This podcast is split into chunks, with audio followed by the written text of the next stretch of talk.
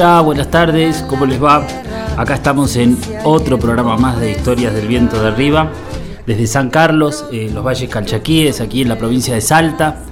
Eh, les cuento que estamos en Radio Seibo, que es FM 90.3, eh, que mucha gente lo está escuchando también por internet, que es en la página www.radioseibo.com.ar.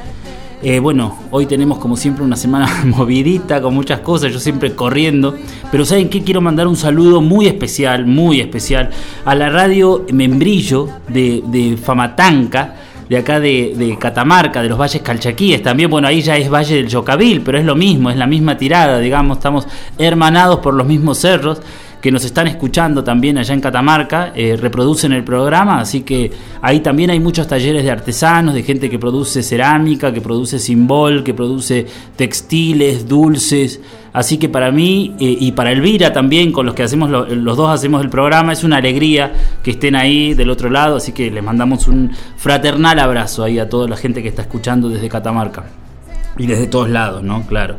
Voy a, voy a eh, contarles dos cositas. Hoy primero les voy a decir que hoy tenemos un programa buenísimo. Eh, vamos a charlar con Carlos Leporace, que es un maestro alfarero de, de Viedma. Él vive en Viedma, en Río Negro. Eh, así que bueno, vamos a hablar, andar y a desandar nuestro oficio. Eh, es un gusto hablar con Carlos porque realmente es un tipazo. Ha venido un montón de veces a los barros calchaquíes, siempre solidario, siempre ameno, siempre buena gente. Eh, así que bueno, para mí es un gustazo y un honor poder charlar con él, que bueno, es un gran ceramista.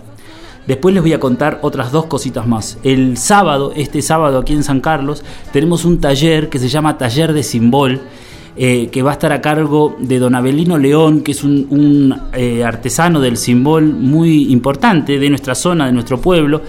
Eh, así que él nos va a desasnar con un taller de simbol, va a ser un placer poder participar de esto, obviamente con todas las medidas de protocolo y todo lo que corresponde.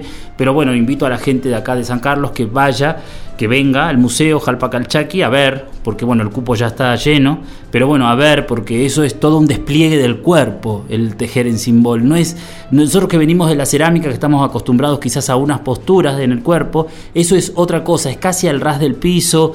Eh, bueno, se manejan otras, otras, otras, otros movimientos que me parece interesante, por eso los invito. el sábado de 9 a 12.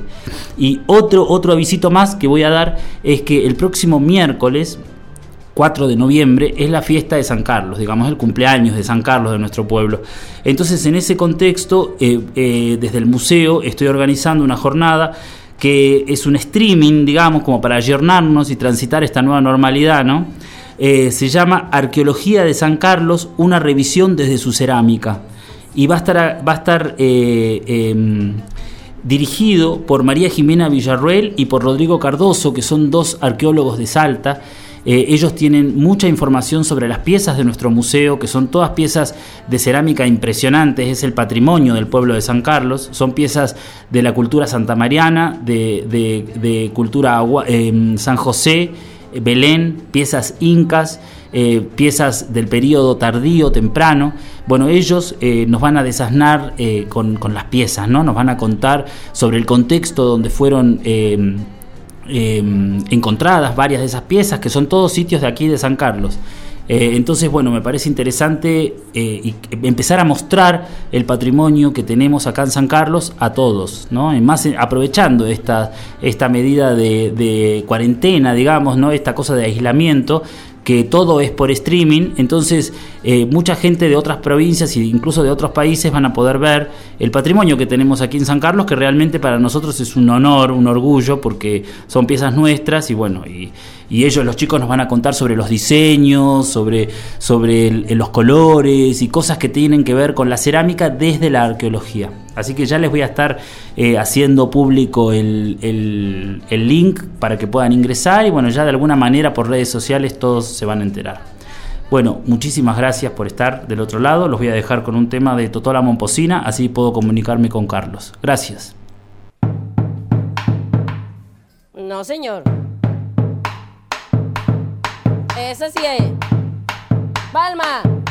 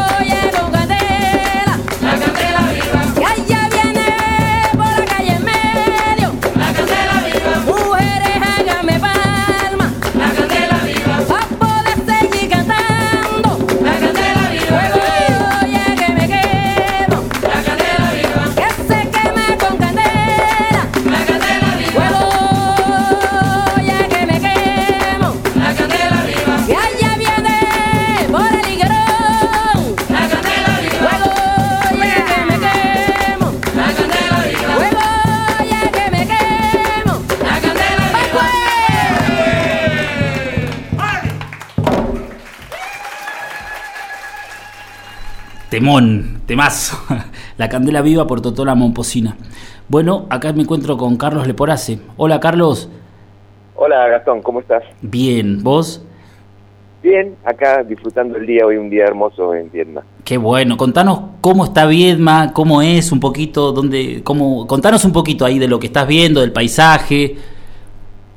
Eh, mira, Viedma es una ciudad que está en límite con la provincia de Buenos Aires, al final donde termina la provincia de Buenos Aires, Sí. la Carmen de Patagones, eh, nos divide el Río Negro.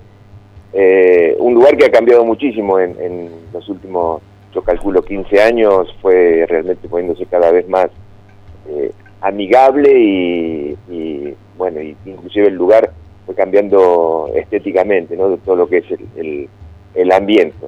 Eh, originalmente era una ciudad que dependía siempre de la administración pública, eh, mucha gente de paso, no, tenía una población estable permanente. eh, bueno, eso hacía que por ahí la gente del, lu- del lugar eh, tuviese un, un- una característica bastante particular. Pero poco a poco todo eso fue mejorando. Este, realmente hoy en día es una ciudad bastante amigable y, y, y con bastante desarrollo cultural. Qué bueno, qué bueno. ¿Y desde hace cuánto tiempo que estás en, que están en, en Vietma, Y Carlos? estamos, estamos desde el año 91, más Ajá. o menos. Ya hace un montón. Este, sí, hace bastante ya. Te digo que al principio costó bastante, eh, ya te digo, nosotros veníamos de Bariloche, Sí, eh, estuvimos recorriendo un poco la provincia, vivimos en Bolsón, Bariloche, Ñorquinco. mira vos qué bueno. el, claro, el cambio fue bastante Claro. Brusco, ¿no? De cordillera al mar. De, de la cordillera al río, porque Al el mar río. está a 30 kilómetros, Mm. inclusive era una época donde... eh, era una ciudad triste eh, para mí Vietnam, ¿viste?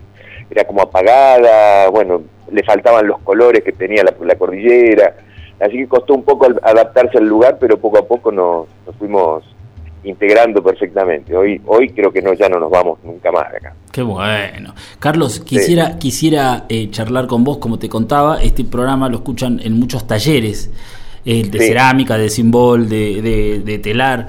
Y, y entonces nos gustaría conocer tu recorrido desde el comienzo, de cómo, cómo fue, cómo empezaste, estudiaste cerámica, sos autodidacta, eh, un poco para conocer tu- tus comienzos con la cerámica. Bueno, no, yo estudié, estudié en la Escuela Nacional de Cerámica en la número uno en Bulnes. Ah, mirá qué Eh, bueno. lle- llegué de casualidad a la escuela realmente. Sí. Yo trabajaba en ese momento, este, este, más que trabajar estaba de aprendiz con un escultor, eh, Enrique Solán se llamaba, se llama, este y bueno, y un día la esposa de él me dice, no me acompañás, este, hay una escuela, quiero anotarme, que yo, yo la acompañé, viste, yo tendría 18 años, 19, 19 años más o menos. Este, la acompaño, viste, para que ella se anote que iba a estudiar este cerámica cuando llegamos a la, a la casa yo quedé flayado con el lugar, ¿viste? Era una, una casona, hoy nada que ver como es hoy la, la Escuela Nacional con respecto a su a, eh, a su edificio, ¿no? Claro. Era una, una casona antigua que fue vivienda de Arranz, este, que fue su fundador. El lugar era impresionante, era una de esas casonas eh, con un jardín adelante de- lleno de, de cacharros, era una belleza bárbara. Y cuando entré al taller, para, a los talleres para conocer, quedé realmente impactado. Primero por las vitrinas llenas de laburo de alumnos, que se ven unos laburos increíbles, este, la forma en que estaban distribuidos los talleres, ese, ese, ese entrepiso. La verdad que quedé realmente Claro. impactado y me anoté yo también, ya que estaba ahí me anoté. Mira vos. Y resulta que la mujer que fui que yo fui a acompañar nunca se presentó a dar el examen y, y yo fui a y yo, yo entré a la escuela. Mira. Así que ahí fue el contacto medio de casualidad, este, pero bueno, después este, me, me abrió, me cambió la vida. Claro. la escuela esa. Claro, claro, un momento bisagra, ¿no? Sí, este, estuve unos años en la escuela, no terminé el profesorado, no lo hice el profesorado, este, necesitaba laburar y alguien me llegó una, a través de un profesor, si no me interesaba trabajar en un taller en Avellaneda, este, dije que sí, que estaba dispuesto. Así que fui, bueno, me encontré que el taller de Avellaneda, la escuela de Avellaneda, era un, era un taller escuela que funcionaba en la Casa de la Cultura, este, se estaba formando como ya un poco más, es decir, eh, había varias, varias este, talleres funcionando dentro de, como, si fuese una escuelita, pero faltaban eh, mayor desarrollo. Y bueno, ahí se empezó a, a- a trabajar, estaba Emilio como director y había una eh, rectora en ese momento, era una rec- rectora de facto, estamos hablando del año 76, ¿no? 70 Claro. 79. Claro. Este, Así que bueno, era, fue una cosa bastante, primero no estaba muy seguro, ¿viste? Hasta que nos pusimos en contacto con el grupo de docentes, que bueno, Emilio fue el que medio que nos, nos, nos contuvo para seguir, ¿viste? Para adelante en esa escuela. Y ustedes ya se conocían con Emilio Villa- Emilio Villafañe, está haciendo referencia. Con Emilio, ¿no? Emilio ¿Ustedes Villafañe. ya se conocían Eh, con no, no, Emilio? yo lo conocí en la escuela. Sí. eh, Mirá. Sabía de él a través de, bueno, de este profesor que me, me había comentado de que estaba como director en, en- ahí en Avellaneda, este, y bueno, pero no lo conocía directamente. El que sí conociera a Jorge Basile, Claro. que también ya fue a trabajar también a la escuela en ese mismo año, o creo que él ya trabajaba, no, bueno, no recuerdo bien realmente, que a él lo conocía desde la escuela porque era alumno, mientras yo estudiaba, era de los de, eh, alumnos egresantes ya, Mira.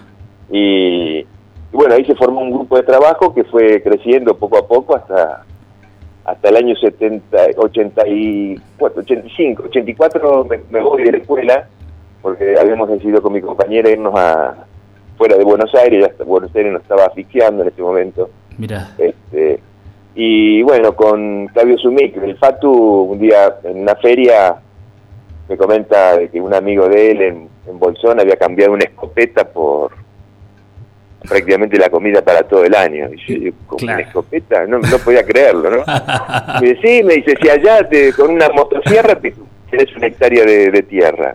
No, yo pensé que me estaba cargando Claro. y era una época de este De 84, donde- buenísimo. de- y había sí, en- sí en- eh, ya eran los finales de lo que fue la La dictadura, La- ¿no? El- el- claro estábamos ya ya estábamos a un par de años de, de democracia claro. y bueno nos fuimos a averiguar a ver qué onda a ver qué se conseguía si podía conseguir un lugar pero nosotros no teníamos donde vivir ya en Buenos Aires este, estábamos con un tema de alquileres que eran las bueno era imposible vivir bien en, en- en Buenos Aires y bueno nos llegamos de Bolsón y nos fuimos. Este y tardamos unos meses en prepararnos y mudé el taller prácticamente que quedó armado en la boca que era donde yo tenía el taller y me llevé lo mínimo para poder este en caso de que necesite arrancar rápido con algún laburo tener este llevé un torno patero eh, que lo que lo terminé de armar allá y bueno después armé un horno en una de las chacras donde estuvimos cuidando este en, un,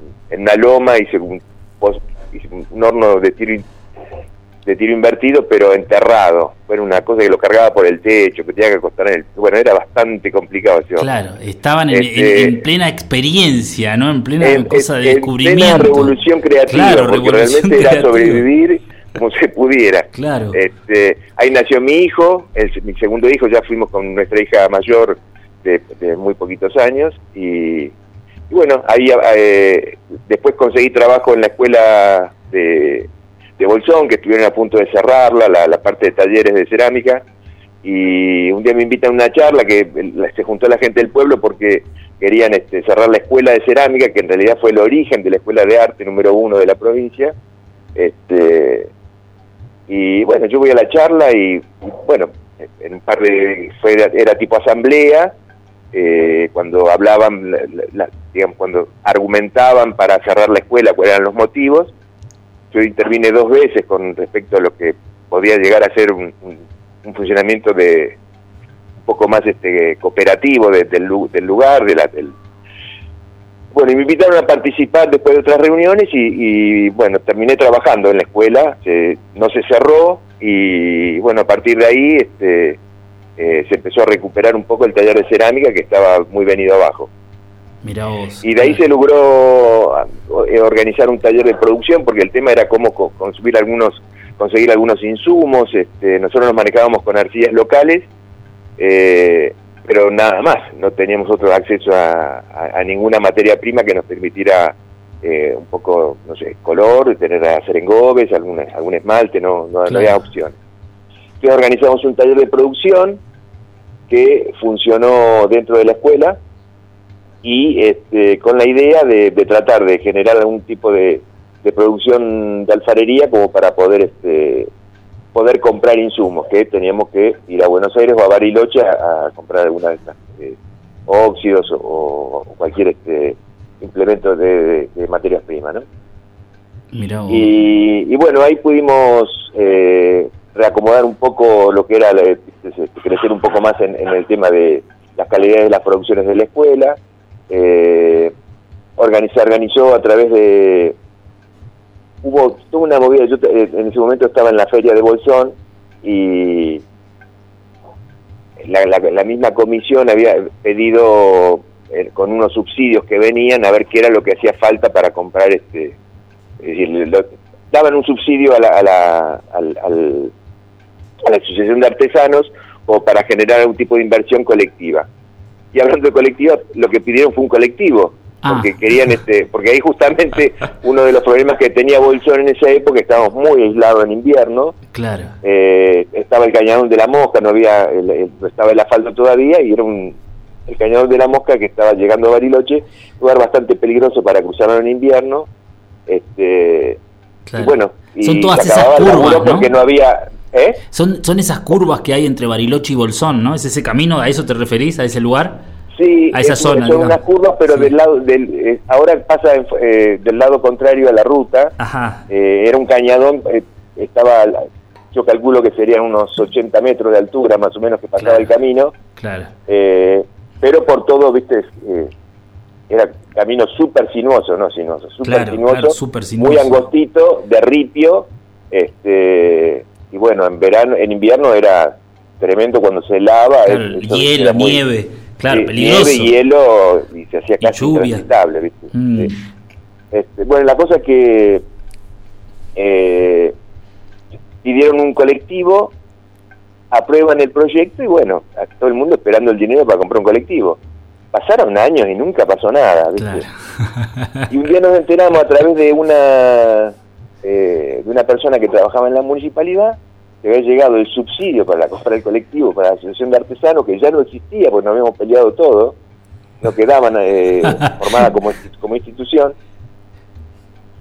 Y estaba ese dinero que la municipalidad no decía nada porque se lo, lo quería de alguna manera tratar de De quedar, eh, claro. recuperarlos para ellos. sí. Claro. Así. Entonces, cuando nos enteramos, hicimos el reclamo, pedimos un cambio de, de, de objetivo eh, y lo aceptaron. Entonces se organizó de comprar herramientas para cada, eh, digamos, se, se asociaron los que trabajaban madera, los, que trabajaban hilados, este, nosotros los, los que hacíamos cerámica, cosa de poder pedir este algún tipo de herramienta que, que, que la pudieran trabajar en forma colectiva.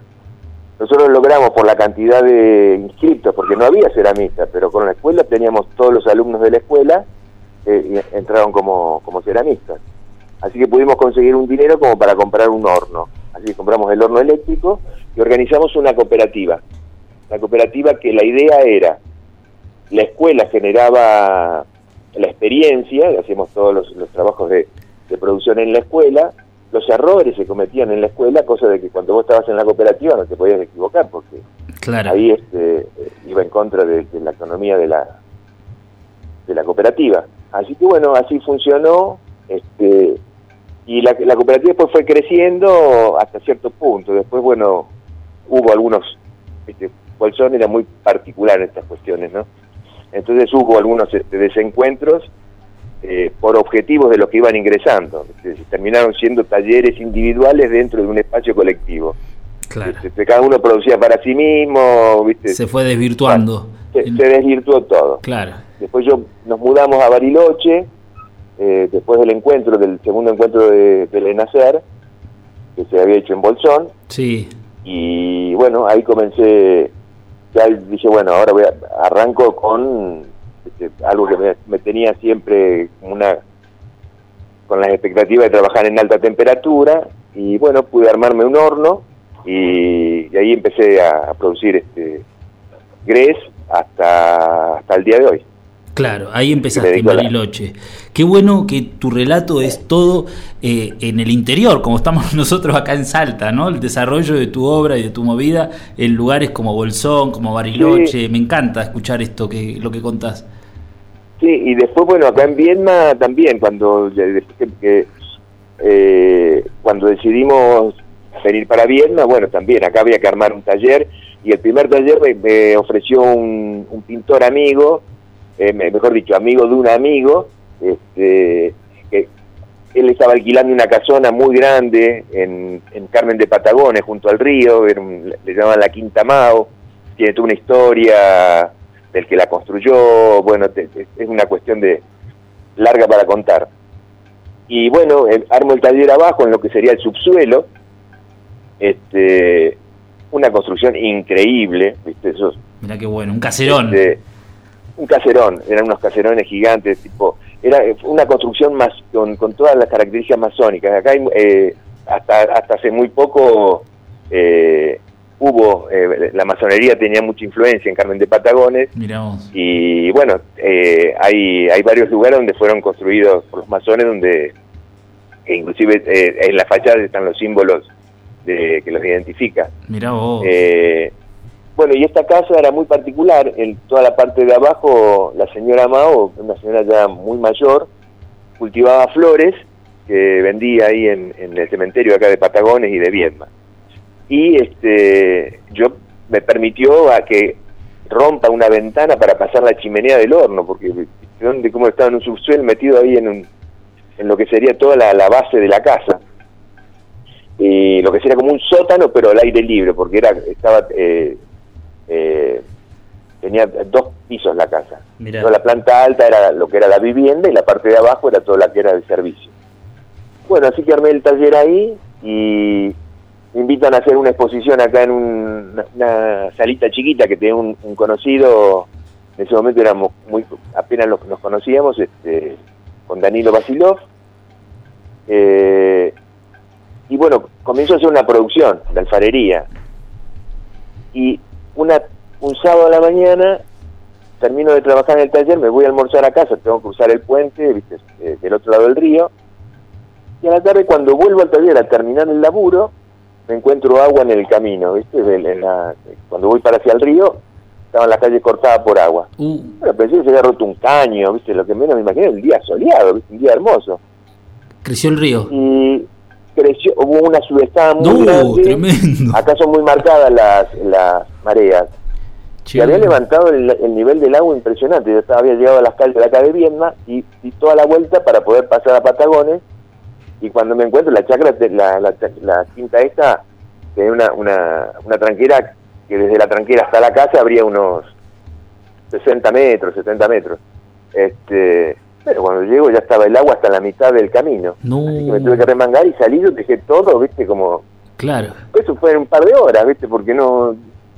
Crece el y río. cuando claro. llegué, este, llegué hasta la casa con el agua hasta la rodilla, este, me asomo por una ventana, no quería abrir el portón porque me digo, bueno, a ver si todavía no, no entro el agua y... Che, Claro. cuando me asomo por la ventana, flotando, había una par de barricas vacías flotando. No, tremendo. Y bueno, empecé a levantar todo lo que pude, me corrió de ese lugar la, la inundación, y por suerte, por 5 centímetros, no me llegó Al horno. el agua hasta la producción, porque Ah, no, el horno me llegó, el, el horno me quedó, la mitad del horno bajo agua, Abajo del agua. Chu, tremendo. sí, era todo de manta, en ese momento yo lo había hecho desarmable, era un horno Claro. que lo, lo armaba y desarmaba en media hora, era un cuarto de metro cúbico más o menos, Claro. este, como me, me estaba mudando permanentemente de, de taller, este, bueno, lo armé con la idea de que ahí no me iba a quedar mucho tiempo, ¿viste? Claro. bueno, y me quedé menos de lo pensado porque me corrió el agua, ¿viste? Mirá vos.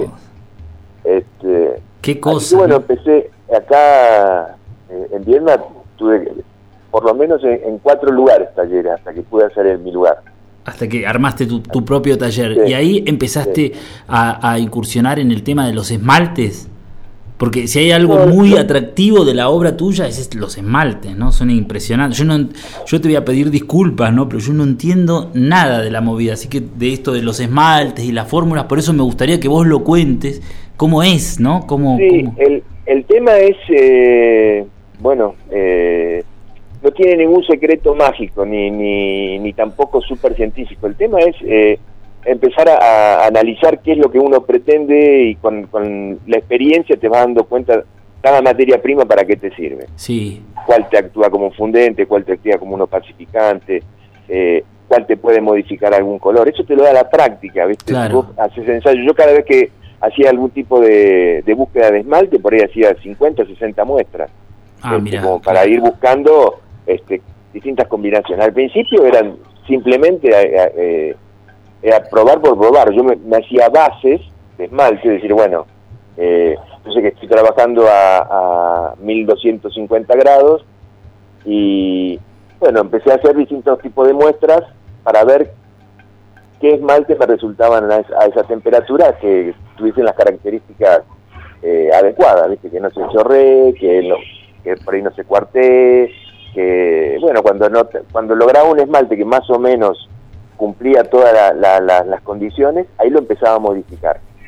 Esas modificaciones, este, bueno, qué elementos podían usarse como para no sé, uno pacificante, por ejemplo, y bueno, le quiero quitar transparencia, ¿con qué elementos?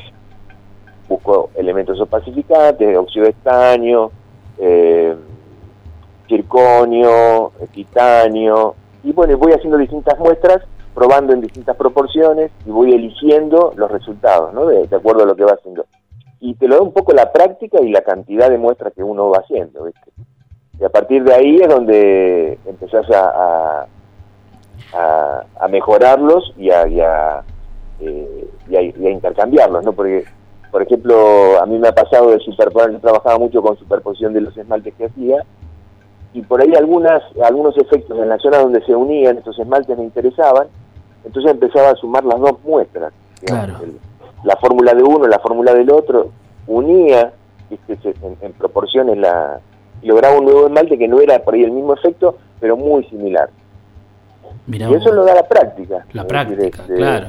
Es Ah. estar eh, continuamente, cada horneada, meter en lo posible tres, cuatro muestritas nuevas, es decir, preparar cantidades chiquitas y donde uno encuentra que una pequeña pieza dio el efecto interesante, bueno, ahí empezar a probarlo en mayor tamaño, en mayor cantidad de preparación de esmalte. Todo Buenísimo. depende cómo, cómo tengas, eh, cómo- sea la producción de la persona. Claro, claro, claro. Así que es, es un laboratorio, ¿no? Un laboratorio de prueba, ensayo, error, e ir sumando. No tan científico. Ajá. digamos. Yo eh, trato de que sean las cosas, por ejemplo, lo más simple posible como para... eh, decir, ¿quién- eh, uno de los temas que al estar lejos de, de Buenos Aires, que es, es así, Sí. que te encontrás que estás con poca materia prima, eh, cada cosa te- se te dificulta, ¿viste? O sea, Claro. lo que es este...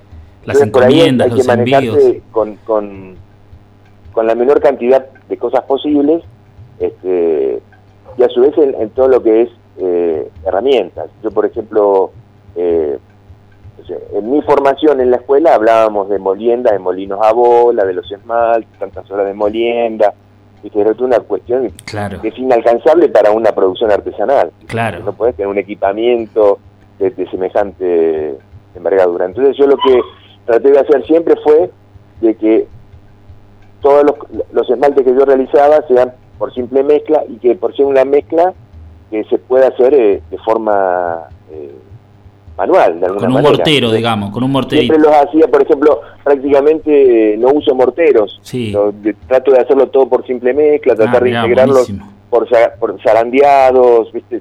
no tener que molerlo. Una cosa es hacer 50 gramos, 100 gramos de un esmalte y otra cosa es preparar 10 kilos. Mira qué bueno. Eso está bueno lo que decís también para los ceramistas de acá de Salta, ¿no? Que escuchan de la ciudad de Salta, que a veces es toda una complicación, ¿ves? Entonces está bueno esto de que simplemente por mezcla, ¿no? Está bueno, mira. Claro, bueno, hay, hay cosas que por ahí este, son factibles y otras por ahí no tanto. Claro, Por ahí en claro, los- claro. En los engobes, por ahí vos necesitas por ahí una, una mayor integración al no haber movimiento del esmalte, al no haber un- un, elemento fundente que distribuya.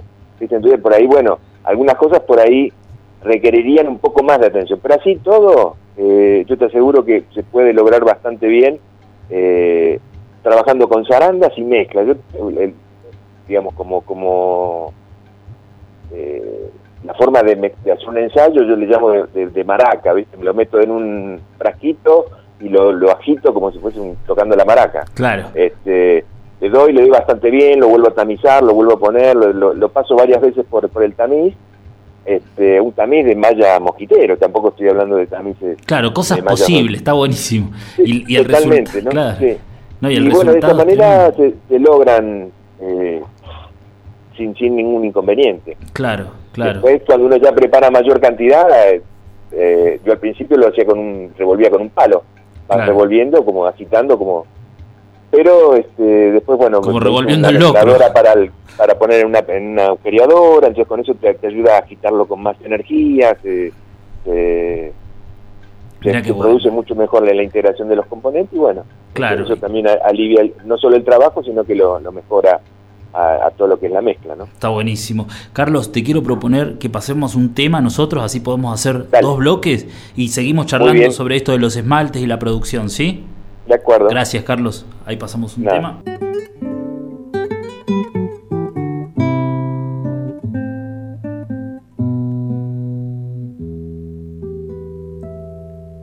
Sambita ribeña,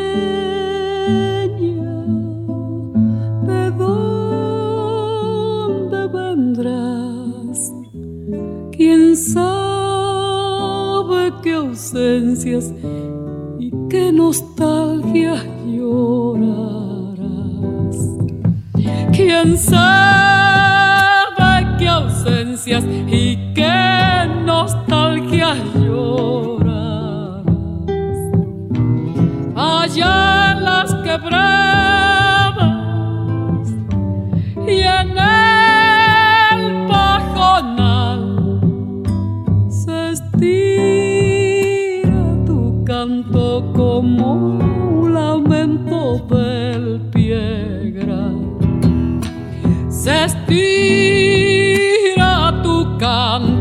como un lamento del piedra.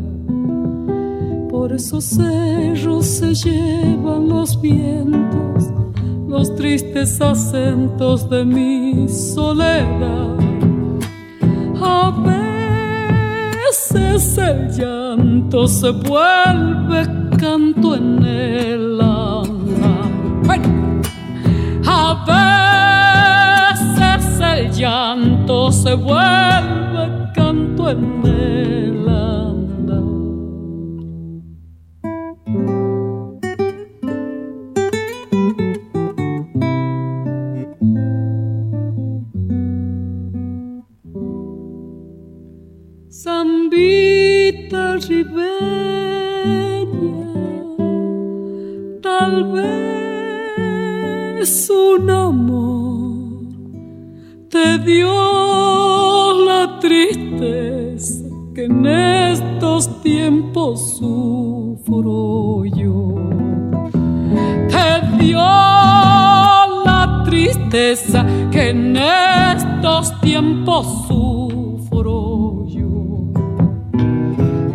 caminos andando, quién sabe por qué, igual que la samba, con un recuerdo viviré, igual que la samba, con un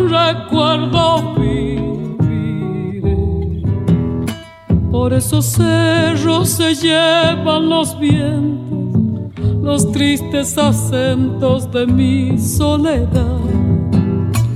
A veces el llanto se vuelve canto en el alma. A veces el llanto se vuelve canto en el Bueno, terminamos de escuchar el tema La Ribeña de Atahualpa Yupanqui, interpretado por la Negra Sosa. Así continuamos charlando acá con Carlos Leporace. Carlos, Sí, aquí estoy. aquí estábamos, buenísimo. Estábamos charlando sobre los, los esmaltes, sobre las preparaciones, sobre lo posible, ¿no? no eh, para, para, los, para nosotros que no, a veces no tenemos acceso a tanta, tantas cosas, ¿no? Tantas herramientas o, o- o productos o cosas que eso está bueno lo que, lo que estabas contando de, de la simplificación, si se quiere, ¿no? De, los, de, Sí. de las cosas, eso está bueno.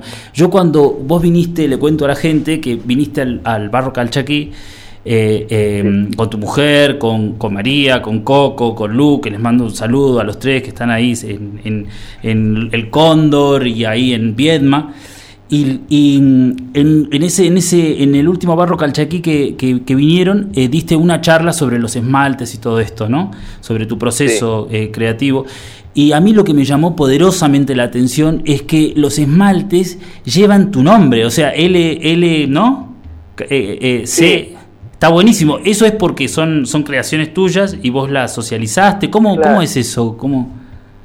Claro, eh, y depende, porque eh, yo generalmente arranco siempre con, con, con bases de esmaltes, ¿viste? Digamos, eh, como lo- la voy numerando. La B151, es decir, serían números correlativos de la cantidad de muestras que fui haciendo. Hay otras que por ahí son eh, sugerencias de algún colega, viste, que por ahí ha tenido un, un- un resultado que, eh, que yo por ahí tomé la, la base de, de- esos datos y los modifiqué o le fui dando todo y por ahí tiene el nombre de la persona que correspondía a ese esmalte. Este, o alguna materia prima, viste, de que yo, por ejemplo, tengo una arcilla que eh, yo le llamo arcilla Pedro porque Pedro, mi cuñado, este, el, el hermano de mi compañera, este, me pasó una vez una arcilla, él vivía en Bolívar y un día caminando por la ruta encontré una pila de arcilla, me juntó y él juntó para él porque él también hacía cerámica. Y, pero no podíamos identificarlo, no sabíamos dónde era. Son generalmente de las que tiran de los camiones cuando tienen que bajar peso en las rutas. Claro. Entonces, este, por ahí alguna materia prima que la, la identificamos. Entonces, por ahí puede ser que algunos de los esmaltes tengan esa numeración. Claro. Un poco para, para también identificarlos cuando tenemos que eh, hacer la fórmula, ¿no? De, eh, con, con números, letras o, o- o nombres.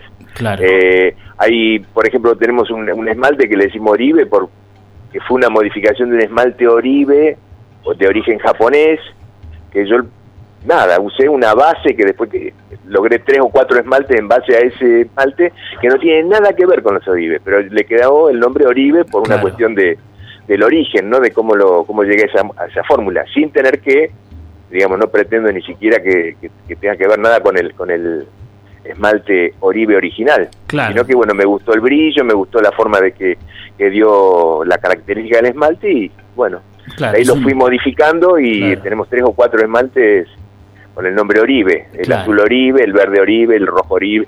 Está criollo, criollo, el Oribe criollo de, de, de, exactamente. de- de la zona Maragato, ¿no? Es que le dicen, ¿no? Eh, O Carmen de Patagones es Maragato. Eh, Carmen de Patagones, Carmen. eh, sí, son los maragatos. Claro. Eh, en realidad todo es, lo mismo. Lo que Claro. pasa que, bueno, desde la época, eh, originalmente se fundó de este lado del río, después el río se llevó toda la población, eh, bueno, una gran inundación. Este, el cauce era totalmente distinto del río. Cruzaron a la otra orilla, que es mucho más alta, y el origen de los primeros pobladores de, de la zona, tanto de, de, de Viedma como de Patagones, eran de origen maragato, allá de- de España Claro, era después de la colonia. claro. Y, y bueno, y al, al tener que mudarse para el otro lado, después se destruyó todo por la inundación, vivieron un tiempo en unas cuevas, acá que, unas cuevas de areniscas, que le llaman las cuevas maragatas, todavía hay algunos vestigios de algunas. Qué bueno. Son monumentos, sí. Qué bueno. Sí, que Carmen de Patagones tiene un encanto, ¿viste? Tiene toda una, una cuestión... eh, hay casas del siglo XVII Claro, todavía. colonial. ¿no? Como un pueblito Sí. español. Sí, sí, sí. No, bien, tipo, por ejemplo, está el rancho de la, eh, de la Carlota, que es una casa del siglo XVII también. Mirá. El típico rancho de la provincia de la Pampa de Buenos Aires. Qué bueno, de, la provincia de Buenos Aires. Hermoso. Este, el lugar es, es muy muy característico, sí. Carlos, quisiera, quisiera el, que, a- que preguntarte algo, por ejemplo, ¿no? El, pensando en los ceramistas, en la gente que escucha de acá de esta zona, ¿no? De- o de Sí. que eh, ¿cómo, ¿cómo podrían generar un esmalte, por ejemplo? ¿Cómo, ¿Cómo se podría hacer con lo que hay en el lugar? ¿Con, con arcillas locales, con cenizas, con, con boro, por El- ejemplo, que aquí hay? Claro, el tema el tema es, este sí, las temperaturas que puedan lograr. Claro, de baja, Eh, ¿no? De baja au- temperatura. Claro, en, en- lo ideal sería si uno pudiera tener la alta temperatura es lo que Claro. más te permite Jugar porque vos con- podés fundir muchos Claro. elementos que te rodean y, y realmente podés lograr esmaltes de buenas características. En baja Claro. temperatura es más complicado. Es más complicado, Eh, sí. es más complicado. Claro. Eh, uno, nosotros, eh, yo en una época intenté hacer unos esmaltes con bórax, Sí. eh, se pueden hacer, lo que Sí. tiene que al ser solubles en agua, son muy difíciles de, mani- de- de manejar porque viste se te recristalizan, eh, se separa la mezcla de que vos haces del esmalte, vos al ser un elemento que es soluble en agua, es como si fuese el azúcar, la sal, que vos la echás en agua y parece que se desaparece, pero no, está. El bórax hace lo mismo, se solubiliza en el agua, entonces cuando vos esmaltás la, la pieza, la pieza bizcochada, al estar solubilizado en el agua pasa al cuerpo del, del- de la pieza, ¿viste? entonces se separa de la superficie. claro. Entonces ese, ese esmalte que con los componentes solubles que podrías tener eh, más fácil de, de obtener, viste como es el bórax, el ácido bórico, Sí. este, dificultaría el tema del esmaltado, ¿viste? es decir, se separaría el esmalte durante la, la- la fusión, eh, se recristalizaría en la superficie, se recristaliza, entonces medio que se va separando de la mezcla original. Claro. Tú puedes armar un esmalte con bórax, eh, cuarzo, una arena fina, eh, un poco de, de carbonato de calcio, puede ser este eh, con eso vos podrías armar un esmalte, un poco de arcilla, un poco de caolín. Claro. Este, entonces vos podés armar el esmalte usando como fundente el bórax, pero después se hace muy intrabajable, ¿viste? muy difícil de... Claro. Acá en, en, en Bahía Blanca había un, un ceramista, bueno, el Tato Corte lo, lo, lo conocen ustedes. Sí, Él- sí. él- ellos han trabajado bastante con esmaltes de, de baja. Claro. Eh, y había un eh, Daniel Diego, creo que se llamaba, se había especializado en, en armar este en base a bórax, Sí. el, el bórax eh, comercial que podés conseguir en cualquier ferretería. Él había desarrollado eh, un poco el tema de la de, de los esmaltes de, de baja a base de, de bórax. Pero ya te digo, se hace Claro. muy complicado, no es una cosa sencilla claro. porque el, el material no se presta. Lo que es más factible, que por ahí no es fácil tampoco, pero es trabajar con algún esmalte comercial de base Sí. y ahí modificarlo. Claro. Entonces, por ahí uno si pudiera conseguir solamente un transparente, Sí. vos con ese cristal, si vos lo podés fundir bien a la temperatura que trabajás, si tenés un horno a leña y se banca bien la, la, la cocción en, en atmósferas reductoras, en el- donde...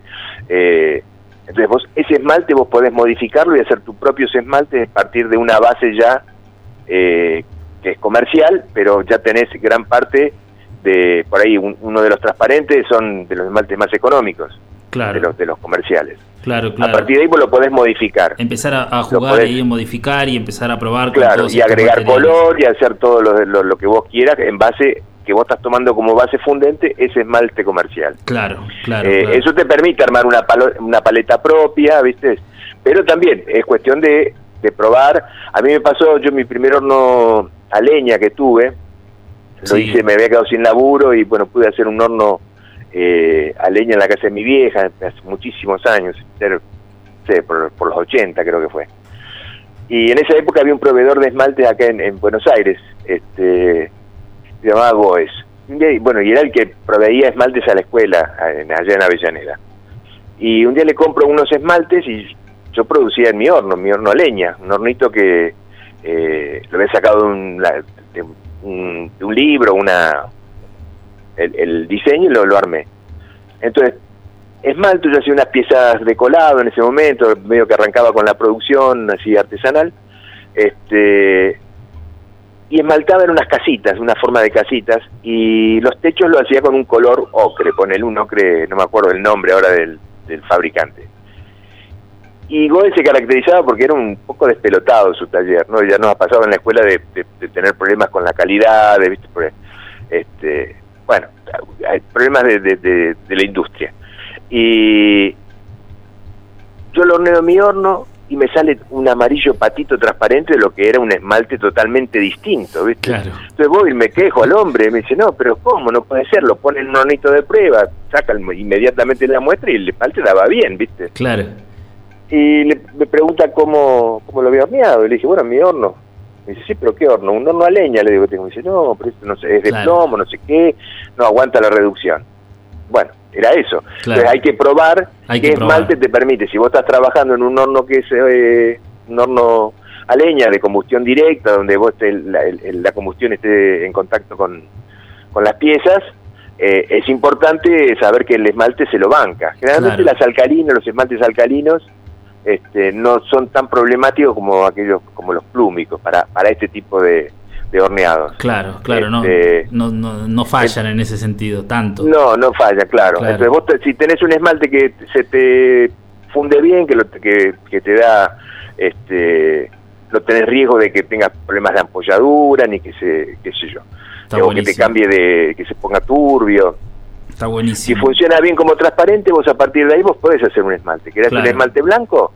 Bueno, incorporás porcentajes de óxido de estaño, que es un poco caro, o circonio, que es mucho más económico, Claro. o titanio. Esos tres opacificantes, una forma de probarlo sería, bueno, agarro, no sé, eh, 90, el 90% de, del esmalte comercial y el 10% de ese opacificante. Y pruebo con cada uno de los distintos, eh, a igual porcentaje, a ver qué tipo de blanco me da. Me funcionó, le puedo después agregar color, ¿viste? Le puedo combinar uno, con, trabajar tanto con pigmentos, con las calcinas, Claro. este, o con óxidos, y a su vez podés combinar, no sé, mezclar dos o tres calcinas para lograr una tonalidad, o, o- o dos, o dos óxidos. Y ahí empieza la prueba, Una paleta de color Claro. y empezás a buscar una paleta de color más una característica del esmalte. Claro, está y a su vez después le puedes quitar el, el brillo, decir, bueno, yo no quiero que sea brillante, que sea un color satinado, que tenga un color eh, mate. Bueno, ¿qué componentes puede haber? Puede ser eh, el óxido de zinc en exceso, eh, el Claro. carbonato de bario o el sulfato de bario, es preferible por el carbonato un poco peligroso, Claro. eh, bastante venenoso. Este, y bueno, y de esa manera uno puede ir modificando esmaltes comerciales y lograr una paleta propia partiendo de simple mezclas, nada más, ¿no? Tremendo. tenés la base que ya está eh, probada y fun- que funciona y bueno, a partir de ahí arrancar. Está buenísimo, está buenísimo escucharte, Carlos. Y yo estoy viendo mientras te escucho tus fotos, tus piezas, y son tremendas. O sea, es asimétrico. Es, es un poco hoy cuando, cuando pensaba en, qué- en qué escribir para la, para la charla esta. Es a mí lo primero que me surge es esto de la asimetría, ¿no? Esta cosa Sí. y de y de y de el equilibrio, no sé, es algo espectacular, está buenísimo. Ese ese llegar a eso, ¿no? A esa forma, todo con el torno aparte, todo alfarería en torno. Eh, sí, sí. El, al principio de toda mi producción era de, la, de lo más formal, digamos, el, el- eran piezas de, de torno, de, de utilitario, me la pasé viajando por todas las ferias, ¿no? No, Claro. eh, digamos, la producción es de feria. Claro. Y bueno, el, el grueso siempre fue, lo digamos, la, la, la, la vajilla eh, tradicional, desde, no sé, jarros, eh, platos, jarritas, eh, botellones, Claro. teteras, cafeteras, todo tipo, de la forma formal. Este, pero después, bueno, empecé de a poco a, a tratar de, inclusive dentro de la parte más plástica, por ahí no tan tan utilitaria, eh, empecé a tratar de romper la simetría del torno y bueno, con, con práctica, eh, es decir, primero me costó mucho trabajar centrado. Una vez que pude hacer las piezas centradas, Claro. me costó mucho descentrarlas, pero que tengan sentido. Claro. Digamos, eh, tratar de que, de que ese descentrado fuera Armónico. eh, bu- buscado, claro, de alguna manera buscar el equilibrio, buscar este, la, la, la textura, buscar, eh, bueno, todo, ¿no? La, la- la expresión de la pieza a través de, tratando de romper esa línea recta. claro, claro, claro. Este, Espectacular. así que bueno, Espectac- pero eso también lo, da- lo da la práctica, ¿viste? la yo, práctica, este, claro, horas de taller, sí. ¿no? Es esto, es mucho, Sí, sí, mucho hora de estar taller, ahí, sentado, produciendo, y después Sí. empiezan a salir estas mariposas. Sí, ya, ya me, me están haciendo seña de que tenemos que ir cerrando. Pero yo No, quiero bueno. escucharme, y estas mariposas, contame de eso, que me parece una pieza hermosa. Eso fue, esta. eh, el tema de las mariposas empezó, yo eh, empecé en un momento a, a experimentar con porcelana. Sí, Y una de las primeras piezas que hice, bueno, fueron también piezas formales, qué sé yo. Y logré eh, una pasta muy delgadita que quedaba con una cierta translucidez. Intenté, la asocié rápidamente a la, a la- sala de las mariposas. claro. Y bueno, hice toda una serie de piezas que tenían que ver con la Patagonia, con, con lo agreste, y quería poner la belleza de, bueno, por ahí acá hay pocas mariposas, pero hay. este Y comencé a trabajar, este eh, por ejemplo, ahí cuando vos ves una pieza de una mariposa, yo para esa pieza a lo mejor hice ocho mariposas, porque se tuercen, se daban vuelta, viste, Ah. la- horneo las, las alitas paradas, Sí, sí, sueltas, y se bajan. después las ensamblo. Ah. Entonces algunas se doblaban y se me pegaban a la... ¿viste? Claro, por cada mariposa que quería sacar, hacía generalmente ocho juegos, nueve juegos de alas claro. para tratar de lograrla. Mirá. Este, así que bueno, hice toda una serie que tenía que ver con mariposas y, y piezas con muchas texturas. Eh, hubo una serie de piezas que trabajé mucho con la erosión. Eh, trabajaba pastas con distintas durezas mecánicas, viste, piezas mezcladas con, por ahí con acerrín, con tela, con papel, eh, pastas de grés, pasta de porcelana, eh, arcillas fusibles de baja temperatura. Entonces iba armando capas y con eso después este la llevaba a alta temperatura y cuando estaba eh, ya horneado lo, le producía todo el efecto de la, la, eh, de la erosión. A través de cepillos de acero con arenados distintas formas de tratar de erosionarla Mirá y después le daba color a base de óxidos y sulfatos y la horneaba de vuelta pero a baja temperatura Mirá. entonces, que lograba era que esas pátinas que hacía que tuviesen la mayor riqueza cromática, porque realmente la alta temperatura los óxidos solo los oscurece bastante, Claro, va cambiando. pigmentos ¿no? se pierden, entonces cambia, cambian la, la calidad de pigmentación puro, ¿no? Una Claro. cosa que esté dentro de un esmalte y otra cosa que esté como una pátina. Bueno, Entonces con eso jugaba, entonces, buscaba esos contrastes de, de la, la, la aspereza, la, la- la rudeza del, del lugar con la delicadeza de la mariposa, ¿no? Fue una, una serie de... qué bueno. El concepto ese es la Patagonia misma, ¿no? La- Es que es así, lo agreste y lo bello, o sea, de ese paisaje, Mirá, qué bueno. Cuando, cuando hice esa serie, una, me acuerdo que una vez estábamos con Emilio acá tirado en la, en la playa Sí, y me dice, ven, mira, me dice, me mira así, me muestra el acantilado. ¿Te das cuenta dónde están las piezas tuyas que yo justo cuando estaba trabajando con el tema de los arenados? claro. Me puse a mirar y eran los acantilados. Yo no lo había, Claro. no lo había tomado como una cuestión de, de, Claro. de, de tomar el tema de los acantilados, pero era eso, ¿viste? Es Es decir, eso. inconscientemente me estaba manejando en eso. La Y naturaleza. no solamente los acantilados de acá, sino en Ñorquinco, en todo lo que es la línea sur, viste que es estepa, que Espectacular. he andado mucho por ahí, este, bueno, es así, viste, vos ves el, Claro. la acción del viento, Lo está en todos lados, viste. Qué maravilla, Carlos. No, exi- no existen los árboles derechos. Claro, todo torcido ahí en la Patagonia, es verdad, qué bueno. Carlos, te agradezco un montón esta charla. Eh, No, bueno, no. el- eh, ya tenemos que ir cerrando, ya me están haciendo señas de que ya está. Bien, bien. Te agradezco un montón, gracias. Eh, bueno, y hablamos en otro momento. Te agradezco. Bueno, cuando quieras, muchas gracias Sí, a vos. Gracias, re interesante todo. Si querés dejar un saludo Bueno. acá a la gente que te está escuchando. Un abrazo y saludos para todos, a todos los que me conocen, como dicen siempre. Sí. Un abrazo, Carlos, gracias. abrazo, sí, abrazo Gastón. Chau. Chao, chao. Bueno, tuvimos una charla buenísima con, con el maestro Carlos Leporace, buenísimo. Ya no tengo más tiempo, así que les mando un abrazo grande, muchas gracias por, por escucharnos, escuchamos la semana siguiente y los dejo con un tangazo de Aníbal Troilo, Yuyo Verde. Gracias.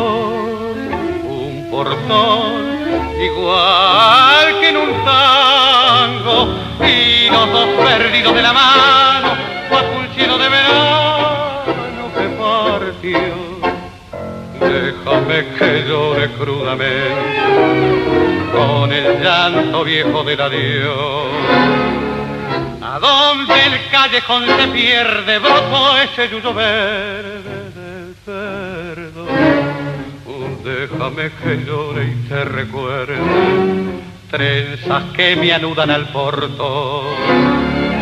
De tu país ya no se vuelve ni con el yuyo verde del perdón.